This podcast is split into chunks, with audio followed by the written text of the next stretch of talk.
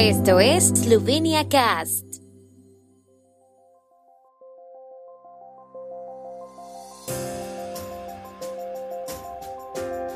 Noticias. Cambios de funcionamiento en las unidades administrativas en toda Eslovenia agilizarían los trámites. Ministro de Exteriores Logar con su homólogo surcoreano fortalecen relaciones bilaterales. Evento central en los días de la industria maderera eslovena. La cueva de Postoina reabre al público tras un cierre único en su historia de 231 días. Con recital de poesía de Shalamun se inaugura el Encuentro Internacional de Escritores en Bled. GoOpti es la empresa de traslados de pasajeros líder en Eslovenia que te conecta con numerosos aeropuertos y ciudades. Es la manera más cómoda y segura de llegar a Eslovenia si tu vuelo no tiene conexión directa con la capital eslovena. Slovenia Cast te regala 5 euros de descuento en tu primer traslado con GoOpti. Reclama tu cupón de descuento accediendo a sloveniacast.com barra GoOpti. El Ministerio de Administración Pública de la República de Eslovenia está introduciendo algunos cambios en el funcionamiento de las unidades administrativas debido a las crecientes necesidades de los usuarios como resultado de la liberación de medidas. Así, a partir del 9 de junio, las unidades administrativas de Brešice, Lenart, Murska Sobota, Novo Mesto, Pesnica, Slovengradec, Slovenska Bistrica y Vernica operarán adicionalmente para los ciudadanos y residentes los miércoles hasta las 18 horas. El 16 de junio se les unirán las unidades administrativas de Grosuplie, Kran, Tui y Rivnica. En un futuro cercano, el Ministerio tiene la intención de establecer un centro de llamadas único que permitirá la redirección de los usuarios a otra unidad administrativa de acuerdo con los datos de las colas. Además, el Ministerio prevé fortalecer el personal de las unidades administrativas más agobiadas y relevar a sus empleados de las tareas administrativas. En el segundo día de su visita a Corea del Sur, el canciller esloveno Anshe Logar se reunió con su homólogo surcoreano Chung Eui-yong, con quien pidió fortalecer los lazos políticos y económicos entre los dos países. Para este propósito, Eslovenia también abrirá una embajada en Seúl.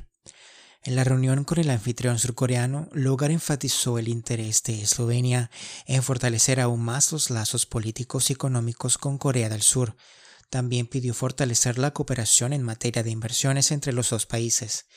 En este sentido, pidió la reapertura de la oficina de la Agencia de Promoción de Inversiones de Corea del Sur, COTRA, en Ljubljana, informaron del Ministerio de Relaciones Exteriores.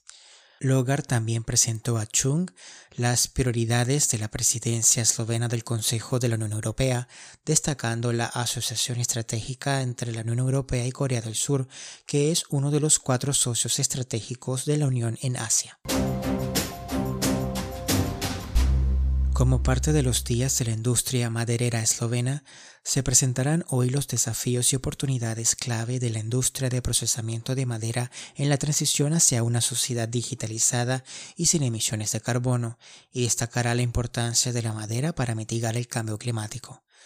El objetivo del evento principal de la industria maderera eslovena es también fortalecer la conciencia general sobre la madera, promover el uso de la madera en la construcción y decoración de viviendas, informar al público sobre los beneficios de la construcción y el uso de la madera en el entorno de vida y su ecología, su importancia y responsabilidad social.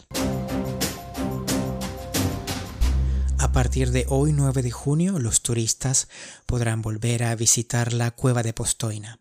Debido a la epidemia de COVID-19, estuvo cerrada por el mayor tiempo en su historia, 231 días, anunció la sociedad Postoinskayama.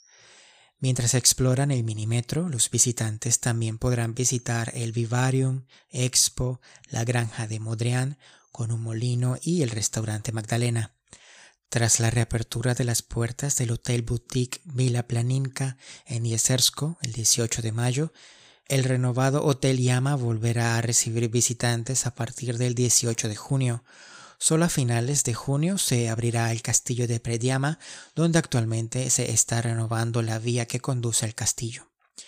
En Postoinskayama obtuvieron el certificado Green and Safe, que los compromete a brindar a los huéspedes condiciones seguras para visitar, No es necesario cumplir ninguna condición para la visita, pero sí es obligatorio observar las medidas de protección básicas.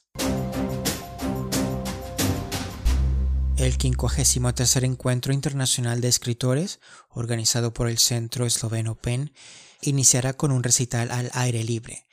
El encuentro híbrido estará marcado por el tema El futuro de la libertad, de acuerdo con los lineamientos de la Internacional PEN, la libertad será discutida en el contexto histórico del centenario de PEN y desde una perspectiva crítica del orden mundial posterior a la pandemia. La mesa redonda de mañana del Centro Esloveno PEN también estará dedicada al futuro de la libertad y el tema Pisatel u Protest ali Dialog, escritor en acción, protesta o diálogo, se debatirá en la mesa redonda del Comité de Escritores por la Paz. Los organizadores esperan alrededor de 50 participantes de forma presencial y al menos la misma cantidad en línea.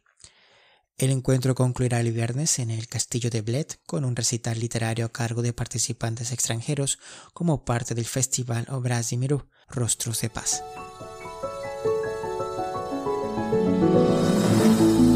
El tiempo en Eslovenia. El tiempo con información de la ARSO, Agencia de la República de Eslovenia del Medio Ambiente. Hoy estará mayormente soleado, especialmente por la tarde. Las temperaturas máximas oscilarán entre los 23 a 28 grados. Mañana estará parcialmente despejado con nubes variables. Las lluvias y tormentas locales ocurrirán con relativa frecuencia. Las temperaturas matutinas serán de 12 a 17, las más altas diarias de 22 a 27 grados centígrados.